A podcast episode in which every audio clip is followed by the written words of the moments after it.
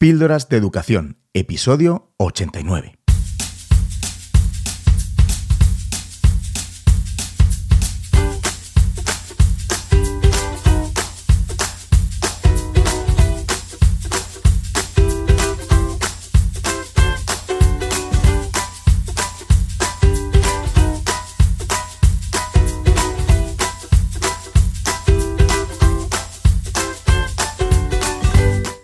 Estás escuchando Píldoras de Educación, un podcast sobre innovación y cambio educativo. Yo soy David Santos, soy maestro y director de un colegio público de infantil y primaria. Juntos podemos mejorar nuestra práctica educativa un poco cada día. ¿Me acompañas? Hola, ¿cómo estás? ¿Cuánto tiempo? ¿Eh? Bueno, espero que estés genial y bueno, como siempre me gusta hacer desde aquí, te envío ánimos y fuerzas para afrontar lo que quede de curso, que sea cuando sea que me estés escuchando. Si me estás escuchando en la misma semana de publicación de este episodio, del episodio 89, en España estamos a puntito de disfrutar de las vacaciones de Semana Santa. Bueno, algunos un poquito antes, otros un poquito después, pero vamos, estamos ahí, ahí, ¿eh? Un último parón para coger resuello, para coger aire, impulso para este último trimestre del curso.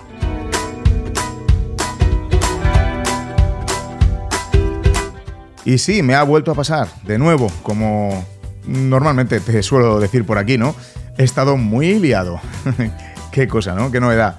Y, bueno, pues no he podido grabar un episodio antes que, bueno, como era mi intención. He estado haciendo, la verdad, que muchas formaciones. He estado disfrutando de, preparar esas formaciones. Bueno, más que de prepararlas, de ir, ¿no? Allí y, compartir y aprender con, los claustros que he tenido el, placer de, conocer. Así que nada, desde aquí quiero enviar un afectuoso saludo al CEIP Francisco de Orellana, al CEIP Ramiro de Maeztu, al CEIP Quintalera, al IES Valmayor y al IES Barrio del Bilbao, al que, bueno, dentro de muy poquito tendré el placer de ir a disfrutar ahí con, con los compañeras y, los compañeros del instituto.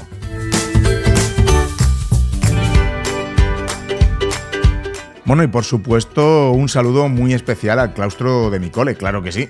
Sé que en algún momento alguno o alguna escuchará este episodio.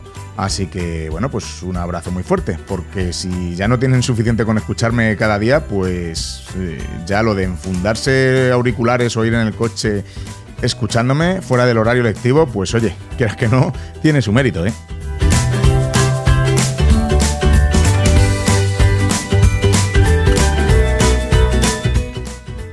Pues eso, que decía que, no he grabado antes porque he estado muy ocupado con formaciones, pero a diferencia de otros años, el tiempo que me quedaba, mm, los días que me quedaban, eh, que no he ido a formaciones, me he dedicado a vivir, sí. Pues eso, me he dedicado a mi vida, como tiene que ser, que oye, que me he dado cuenta que es lo más preciado y más importante que tengo disfrutar de mis hijos, salir a caminar, a correr, mm, a leer, eh, la montaña, yo qué sé, lo que se me ocurra, a grabar este podcast y el otro podcast, ahora te digo. Todo eso, pues oye, mm, ¿sabes qué? Que me hace mucho mejor profesor y director. Que no por dedicar horas interminables al colegio voy a ser mejor maestro o voy a dirigir mejor el, cole. Eh, por supuesto que hay muchos días que, trabajo en casa también después del cole, pues como, como tú y como todos, ¿no? Pero desde luego intento que sean los menos. Y oye, si estoy haciendo un trabajo y no queda perfecto, si algo queda al 70 o al 80% en vez de al 100%, pero después tengo tiempo para hacer lo que, lo que, lo que me llena de, vitalidad, ¿no? Para leer o caminar o jugar con mis hijos, lo que sea, pues está claro que así se queda, al 70 o al 80%. Y paso, paso totalmente de la perfección eh, si tengo que sacrificar mi tiempo. Bueno, madre mía, cómo he empezado de, filosófico, ¿eh? Pero bueno, vamos a ir al tema de hoy porque para filosofar, como te estaba diciendo, y, para hacerme preguntas, ya tengo pues mi nuevo podcast, ya sabes, La Cueva del Dragón. Eh, ¿Todavía no lo conoces? Pues oye, te invito a que te pases por allí. Es un podcast semanal en el que en cada episodio me hago una pregunta para reflexionar sobre la vida te abro un pedacito de mi diario personal en formato audio. Estoy, la verdad, que muy contento con el feedback recibido por el momento. La verdad es que con que tan solo a una persona le valgan mis reflexiones para que, bueno, pues haga también un poquito de introspección sobre, sobre su propia vida, pues el objetivo del podcast está más que cumplido. Y bueno, pues eh, en este podcast ya llevo cinco episodios, eh, a día de publicación de, de, este episodio 89, y me he contestado preguntas como quién soy, qué depende de mí, cómo puedo calmar mi mente, a qué digo no, y en el último, qué es lo peor que me puede pasar. Que, y estoy a puntito, a puntito de publicar el, el episodio número 6. Así que, bueno, eh, no te lo pierdas. Si es que así lo, lo decides. Recuerda, La Cueva del Dragón. Suscríbete en Apple Podcasts, en Spotify, en Evox. Vamos, que lo tienes disponible en cualquier plataforma donde escuches tus podcasts. Y mira, si quieres, búscalo ahora mismo. Vas a tu móvil, busca en tu aplicación y le das al botoncito rápido de suscribirte o de seguirme o lo que sea que venga. Venga, que te espero por mi cueva. Y vamos a ir ya mismo con el contenido del episodio de hoy, que la verdad es que tenía muchas cosas en la mente que te quería contar, como yo que sé, por ejemplo, jornadas de puertas abiertas en los coles, en los institutos y publicidad engañosa de algunos centros ¿eh? en estas jornadas la formación docente, mm, que me trae también de cabeza, y cómo se está haciendo en la actualidad. De nuevo, los planes de digitalización de los centros y la acreditación de la competencia digital docente, que sigue sin convencerme del todo, pero bueno, y algunos temas más. Pero bueno, he decidido traer el tema de la evaluación. En mi centro estamos en, plena formación sobre, sobre, la evaluación, porque bueno, pues queremos cambiar radicalmente el sistema de, evaluación, eh, por supuesto, hacia una evaluación formativa. El prepararme para este cambio en el cole, las reflexiones que, hemos hecho al respecto, me han hecho pues eh, decantarme por este tema para ofrecerte hoy en este episodio. Así que voy a contarte lo que creo que debe ser la evaluación pero mm, desde la visión de lo que no es, ¿no? Y, que no puede ser la evaluación. Así que, venga, ¿te vienes conmigo?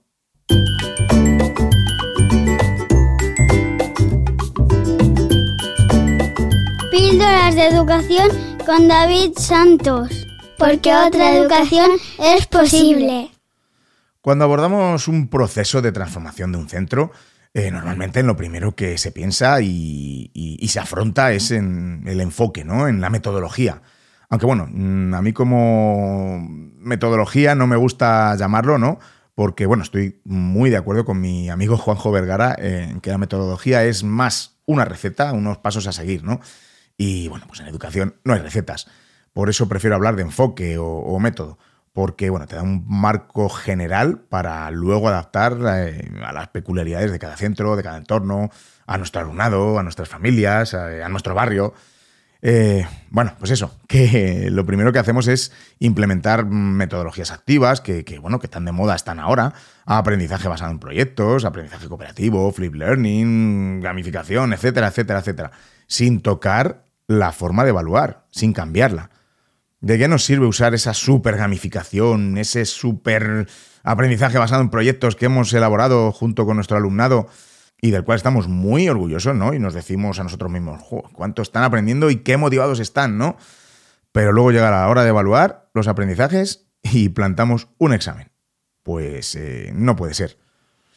Voy a tomar prestado el título de, de un libro de Cristóbal Cobo para decir que la evaluación es la innovación pendiente cuando hablamos de innovación educativa, inmediatamente nos viene a la cabeza, mm, como te he dicho, el cambio metodológico. Pero es casi igual o más importante el pensar en la forma de evaluar, cómo vamos a evaluar, qué queremos, ¿no? ¿Qué finalidad tiene la evaluación?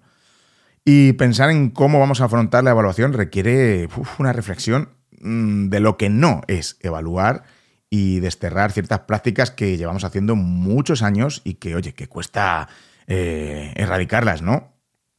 Y sí, en la mayoría de los casos seguimos evaluando de la misma manera que nos evaluaban a nosotros en el colegio, eh, a nuestros padres y, si me apuras, a nuestros abuelos. Así que vamos al tema. ¿Qué no es evaluar? Evaluar no es calificar.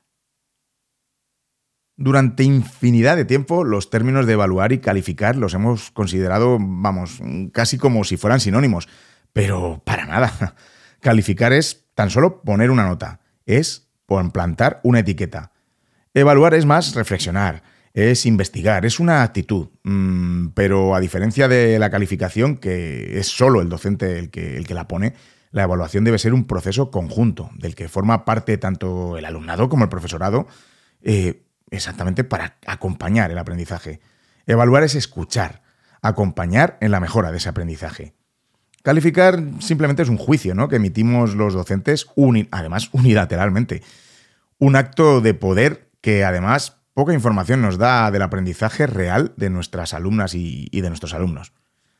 Las notas, bajo mi punto de vista, son ineficaces. Porque, bueno, pues poner un 6, un 7, un 3, mm, ¿qué, información nos da? Pues, eh, bajo mi punto de vista, muy pobre es esa información. Sobre todo sobre el aprendizaje real. Si saca un 7, que, bueno, pues está muy bien, notable, ¿no? Pero significa, ¿qué significa esos tres puntos que le faltan para el 10. Eh, y si un alumno en toda su escolaridad eh, va sacando ese mismo 7 en matemáticas, por ejemplo, pues no nos preocuparíamos porque, bueno, pues va bien, ¿no? Es un notable. Eh, pero sabemos en lo que está fallando. Al final va a tener una gran laguna. Le hemos ayudado a, a mejorar y regular ese aprendizaje. ¿Qué información nos da eso? En fin, estamos generalmente en el sistema educativo muy centrados en las notas y estamos tan ciegos con ellas que, no vemos más allá. A mí no me vale el quedarme con hacer un examen y poner una nota. No puedo quedarme tan solo con, la función calificadora, la función sumativa de la evaluación. Como te decía, el acto de calificar es algo que hace el profesorado, sin reflexión. Da igual lo aprendido, en qué punto se encuentra el aprendizaje o cómo se puede mejorar. El algoritmo no nos aporta una información de calidad. Que sí, que al final eh, es que hay que calificar, mm, hay que certificar, porque de momento es lo que hay. Al final del trimestre tenemos que poner eh, y meter en el programa de turno de, cada comunidad pues una calificación. Pues de momento es así y habrá que ponerlo. Pero mm, tenemos que tener en cuenta que no es solo esa finalidad, la de la evaluación. La otra finalidad de la evaluación, que es la, que a mí me interesa, ¿no? Es la de regular el aprendizaje, y que no es otra que la evaluación formativa y formadora. Mm, debe pretender lograr un mayor y mejor aprendizaje, recogiendo evidencias del mismo aprendizaje, analizándolas y, bueno, pues muy importante, la toma de decisiones en el momento. El objetivo de la evaluación no es conocer tan solo los resultados del aprendizaje en una nota, sino que debe ser el proceso que impulse y favorezca el aprendizaje. Evaluar no es hacer un examen. A ver, esta idea está muy unida a la anterior, ¿verdad? Con, la calificación. Bueno, en realidad con todo lo que voy a contar. ¿Por qué al acabar una unidad, un tema, un proyecto, mm, lo que sea que tenemos que hacer, mm, plantamos un examen sí o sí? En esta parte te voy a remitir al episodio anterior, mm, si no lo has escuchado todavía, ya que en él contesto las preguntas de dos oyentes y la primera iba pues eh, de esto, ¿no? De hacer exámenes sí o sí, que me preguntaba eh, la profe. Eh, necesitamos comprobar que el aprendizaje se ha producido, pero ¿la mejor forma de hacerlo es mediante un examen? Eh, no lo sé. Puede que en alguna ocasión sí, pero en muchas otras no, ¿verdad? Tenemos a nuestra disposición una increíble variedad de instrumentos para usar e ir recogiendo datos y evidencias del aprendizaje y que no necesariamente se tienen que amoldar al, al formato de examen. Además, evaluando solo mediante exámenes, estamos solo recogiendo datos pues de una determinada manera, ¿no? Con un determinado formato. Y yo creo que estamos restando posibilidades a cierto tipo de alumnado a los que, bueno, pues las pruebas, eh, este tipo de pruebas y encima escritas, pues no son la mejor forma eh, que ellos o ellas tienen de demostrar lo que han aprendido. ¿Y si realmente se ha producido aprendizaje y un alumno o una alumna en particular eh, te lo puede demostrar mejor, eh, yo qué sé, en una entrevista o en una exposición oral o, creando un vídeo, no sé. ¿Eso no nos vale como evidencia? También el examen por sí solo, mm, como único instrumento de evaluación, lo único que nos da es una instantánea de ese momento en concreto, una fotografía, que vamos a ir después con, con ese tema también. Si lo que queremos es ver el progreso en los aprendizajes, necesitamos evidencias de los mismos, no solo calificaciones. Y para ello deberíamos usar una variedad de instrumentos, pues no sé, como por ejemplo, mm, tú, yo sé que te sabes muchos, ¿no? Eh, portafolios, rúbricas, listas de cotejo, dianas de evaluación, bueno, etcétera. Tenemos mm, muchos y deberemos seleccionarlos muy bien y pensar en qué momento vamos a usar cada uno. Pero ojo, mm, no por usar diferentes instrumentos para evaluar ya estaremos haciendo una evaluación formativa. Claro que no. El instrumento no es formativo en sí mismo. Depende, por supuesto, de cómo lo usemos. Si usamos una rúbrica para poner una nota mm, y solo la usamos los docentes sin haberla compartido previamente con, los alumnos, con las alumnas, pues al final se convierte en un instrumento de calificación, eh, de juicio unilateral, como te estaba diciendo, por parte del docente y ya estamos en las mismas. No estaremos ante una evaluación formativa, sino que su finalidad, de nuevo, será sumativa. Pero tampoco podemos convertir a los instrumentos en los protagonistas del proceso de evaluación. Tan solo son los medios para alcanzar un fin. Primero debemos tener en cuenta los objetivos de la evaluación y lo que se va a evaluar. A la hora de elegir estos instrumentos debemos tener en cuenta que los objetivos de aprendizaje eh, sabemos que son de diferentes tipos, ¿no? De analizar, de deducir, sintetizar, aplicar, argumentar, bueno, etcétera, ¿no?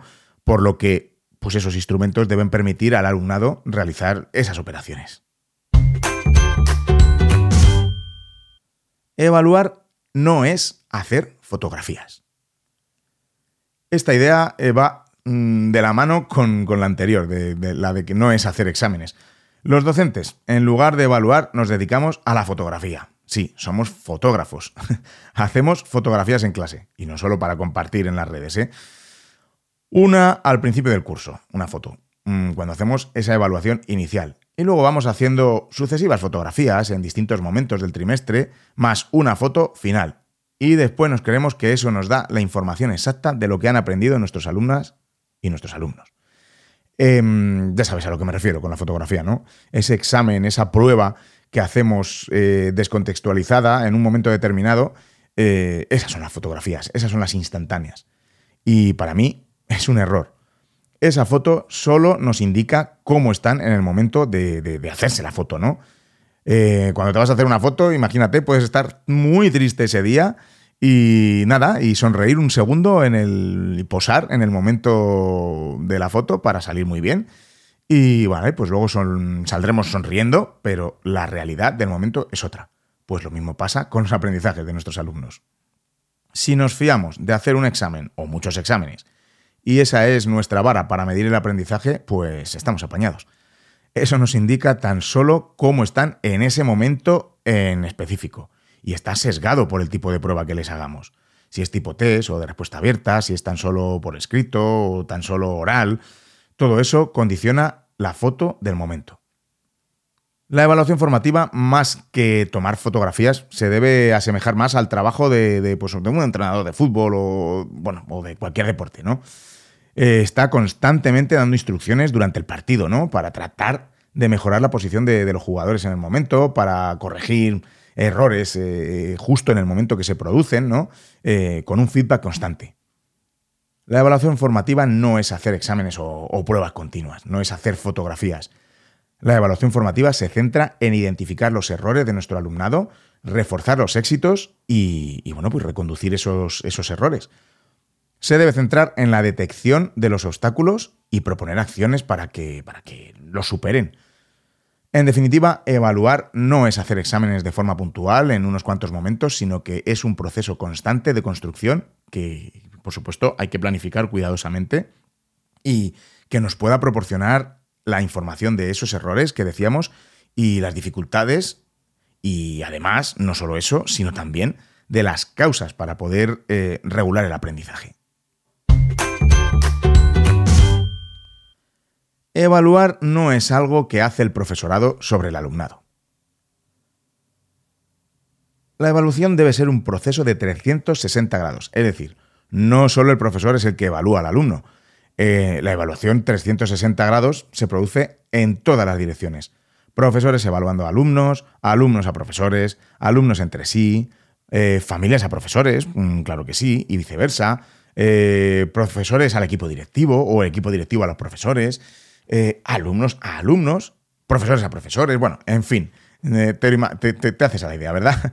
La evaluación y también la evaluación de, sí mismo, de los agentes que están evaluando, también se tienen que autoevaluar, ¿no? No es solo el docente o la docente la que tiene que dar al estudiante la información sobre la evaluación, sino que se deben planificar estrategias para que, por ejemplo, eh, el mismo alumno, la misma alumna, también descubra en qué punto está con, con respecto a su aprendizaje. Es decir, hay que planificar momentos en los que la autoevaluación esté presente. John Hattie, este gran autor, eh, nos dice en uno de, sus libros que todos los estudios recientes nos demuestran que la autoevaluación tiene un impacto muy alto en todos los estudiantes. Debemos promover que nuestros alumnos, nuestras alumnas, sean los que también recojan esos datos y que los analicen y puedan tomar decisiones para superar eh, las dificultades que puedan tener y poder mejorar su aprendizaje. También el docente, la docente, debe tener herramientas para su propia eh, evaluación, para autoevaluarse. Porque no tan solo hay que estar pendientes de, nuestro alumnado, mm, sino que también es crucial hacer una evaluación de nuestro propio proceso de enseñanza. Creo que debemos detenernos más mm, de lo que, de lo que normalmente hacemos en la reflexión sobre este aspecto. Una autoevaluación de nuestro proceso de enseñanza es la clave para impulsar el cambio que necesitamos no debe hacerse superficialmente o con el típico formulario que, creamos en los colegios y que nos ponemos la mejor de las notas, ¿no? no, debe hacernos reflexionar, repensar nuestras estrategias, buscar los errores y sus causas, porque por supuesto no lo hacemos todo perfecto, siempre tenemos que tender a, esa mejora, ¿no? Debe hacernos aportar la solución a esos errores, es decir, tomar las decisiones necesarias para seguir mejorando. La autoevaluación del profesorado es el punto de partida necesario para innovar y ser más competentes en el ejercicio de nuestra profesión. Otra de las estrategias dentro de esta evaluación 360 grados que debemos tener en cuenta es el feedback entre iguales. Diferentes estudios nos dicen que la coevaluación es una muy buena estrategia para impulsar el aprendizaje y que esas retroalimentaciones de los compañeros pueden, pueden ser tan útiles como las de los propios docentes. Pero para que esta coevaluación funcione tenemos que repensar muy bien nuestros propios métodos y, las prácticas que llevamos a, cabo en el aula. Por ejemplo, el aprendizaje cooperativo es una práctica ideal para promover esta coevaluación y que, que sea un éxito. Cuando un alumno, cuando una alumna está evaluando a un compañero eh, o compañera, a su vez se está haciendo una autoevaluación, él mismo o, ella misma, porque está reflexionando sobre su propio aprendizaje también cuando son los propios aprendices los que se evalúan entre ellos, está dándose un aprendizaje entre iguales y que sabes que eso es muy, muy potente. Y esto implica un proceso de reflexión que tiene una gran potencia educativa. También la heteroevaluación, eh, hay que tenerla en cuenta. Vamos, que es lo que normalmente hacemos, pero solo en un sentido, la que el docente realiza sobre el alumnado. Pero en esta heteroevaluación mm, también resulta muy interesante el que nuestros alumnos, mm, nuestras alumnas, puedan evaluarnos a nosotros. Eh, te puedo asegurar que van a salir cosas muy, pero que muy interesantes para que mejoremos nuestra práctica como, docentes. También podemos contar con las familias como agentes evaluadores, ¿por qué no? En este proceso de enseñanza-aprendizaje es muy importante contar con todos, con todos los agentes posibles para tener una perspectiva más amplia de, pues, las mejoras que, que debemos introducir en todo este proceso de enseñanza y aprendizaje. Evaluar no es poner el énfasis en los errores. Tradicionalmente estamos metidos en una cultura evaluativa en la que el error es penalizado, es castigado. Se tiene miedo al error. ¿Por qué, si no, muchas veces nuestros niños, nuestras niñas eh, se copian o, esconden, ¿no? Cuando tienen un error, intentan no enseñártelo. Primero, por supuesto, por miedo al error, a ese castigo, em, a ver, castigo entre comillas, ya sabes, en forma de, nota que, lleva implícito. Sin embargo, deberíamos transmitir lo contrario, que el error no es malo, que no se debe esconder, sino todo lo contrario, que al reflexionar sobre cómo superarlo es Mm, cuando se da el verdadero aprendizaje y, bueno, pues no hay que tener miedo a expresarlo. Para esto es fundamental no solo cambiar nuestra forma de evaluar, sino también el crear un ambiente adecuado en nuestras aulas, un ambiente no amenazador, de escucha y de reflexión. Tenemos que dar la oportunidad de equivocarnos, de equivocarse, nuestros alumnos y alumnas. El error es el punto de partida para, para el aprendizaje. Por lo tanto, es importante concebir la evaluación como un elemento importante de comunicación entre alumnado y profesorado. Debemos poder contrastar, eh, pactar, hablar, reflexionar, pero de una manera conjunta.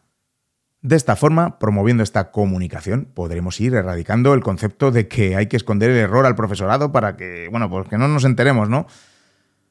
Para el alumno, para la alumna, resulta fundamental para su aprendizaje el que pueda expresar sus errores y, por supuesto, a nosotros como docentes nos resulta imprescindible para atacar, atajar una evaluación formativa, eh, pues eso, el, el identificarlos y actuar para promover el aprendizaje.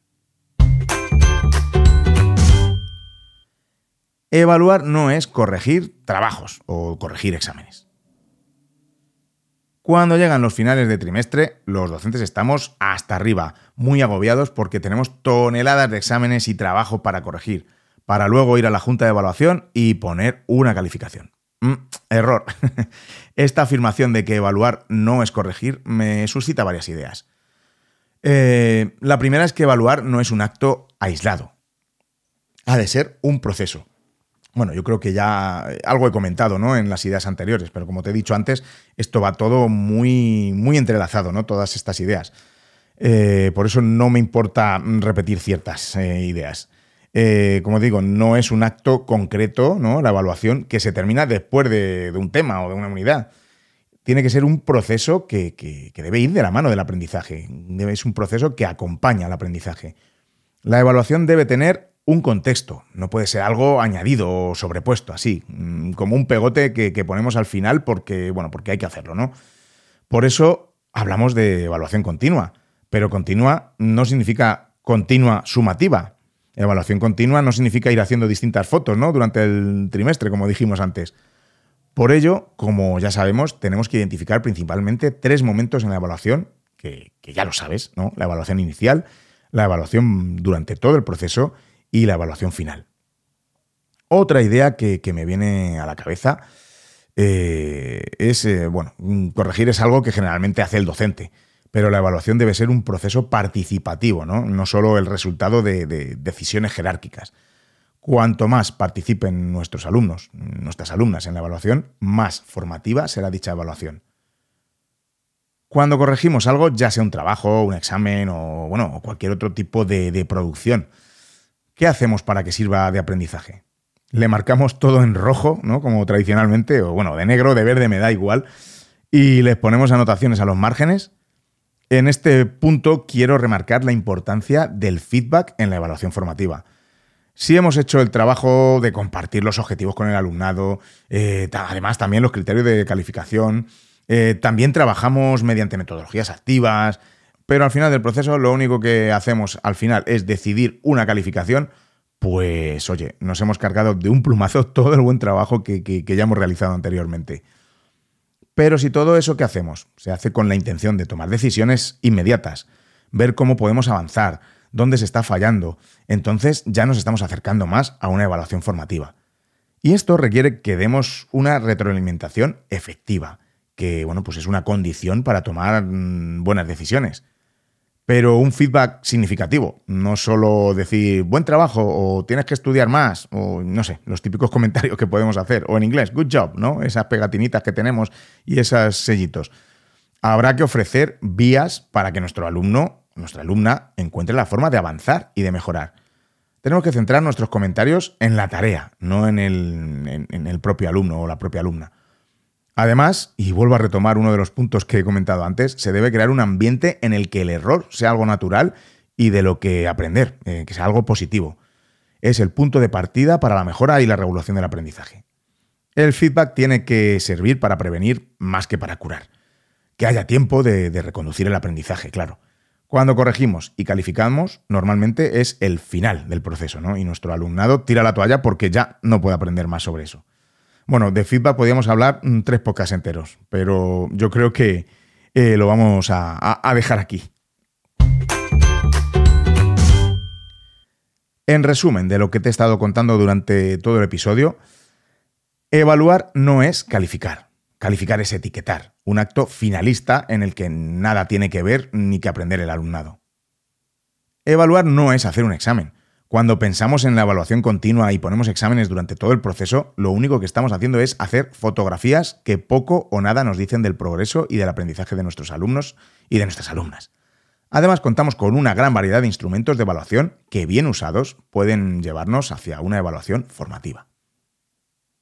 Evaluar no debe ser un acto de poder del docente sobre el alumnado. Debemos tener en cuenta que la evaluación es un proceso que debe ir acompañando en todo momento al aprendizaje, juntos, de la manita. Además, es un proceso que debe ser de 360 grados, es decir, que vaya en todas las direcciones y teniendo en cuenta a todos los agentes que intervienen en, este proceso de, de aprendizaje y de enseñanza. Evaluar no es marcar los errores. La creación de un clima adecuado en el aula donde el error se perciba como algo positivo es fundamental. Y evaluar no es corregir trabajos o exámenes. La corrección generalmente es un acto finalista en el que poco tiene que decir o aprender el alumnado. Debemos tener en cuenta el dar feedback significativo. Más feedback y menos notas. En fin, podríamos estar hablando muchísimo más tiempo sobre lo que es y no es la evaluación y sobre todo, pues eh, lo que hemos estado reflexionando durante el episodio de hoy. Pero bueno, creo que he resumido mm, las ideas principales que tengo ahora mismo en la cabeza y, bueno, estoy seguro que alguna cosilla se me, se me ha pasado. Pero para eso tenéis los maravillosos trabajos y los estupendos libros que, bueno, que no puedo dejar de recomendar en este episodio y en los que me he inspirado, no solo para hacer este episodio, sino para también eh, afrontar el cambio de, la evaluación en mi cole y que he estado estudiando profundamente. Uno de ellos, que debe ser como, vamos, debe estar como cabecera en, todos los colegios y, que analizamos en, el primer episodio del podcast Libros de Educación, y no es otro que el libro La evaluación formativa, de Mariana Morales y Juan Fernández. Eh, fundamental, mm, imprescindible.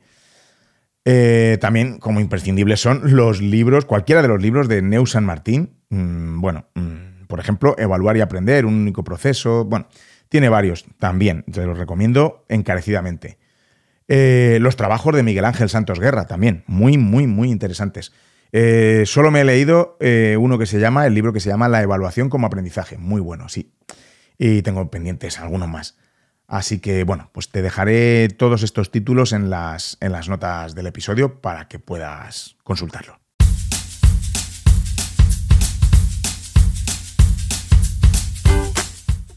Y hasta aquí el episodio número 89 de Píldoras de Educación. Eh, espero que te haya gustado y que te haya parecido interesante. Eh, y que por lo menos te haya servido para reflexionar un poco sobre, sobre pues, eh, tu práctica, nuestra práctica en cuanto a la evaluación, que en definitiva eso es lo que pretendo con este podcast, ¿no? Así que bueno, si te ha gustado el contenido de este episodio, como te dije antes, ve directamente a las fuentes de los verdaderos expertos, que son los libros que te he recomendado, que te dejaré el enlace en las notas del episodio. Que ya sabes que puedes encontrarlo en la descripción, en la misma app donde, desde donde me escuches, o en píldorasdeeducación.com, pinchando en episodio 89.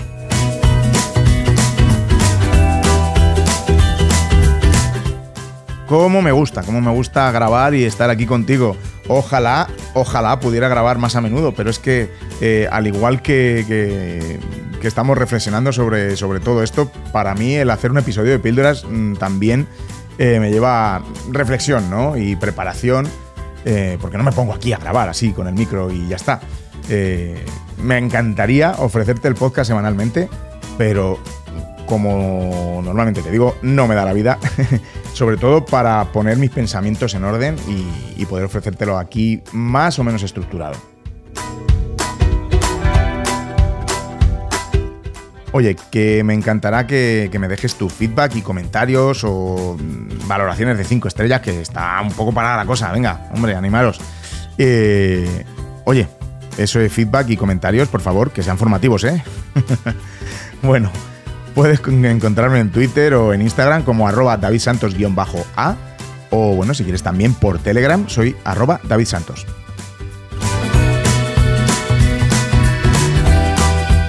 Ah, y recuerda pasarte por mi cueva, por mi otro podcast, La Cueva del Dragón.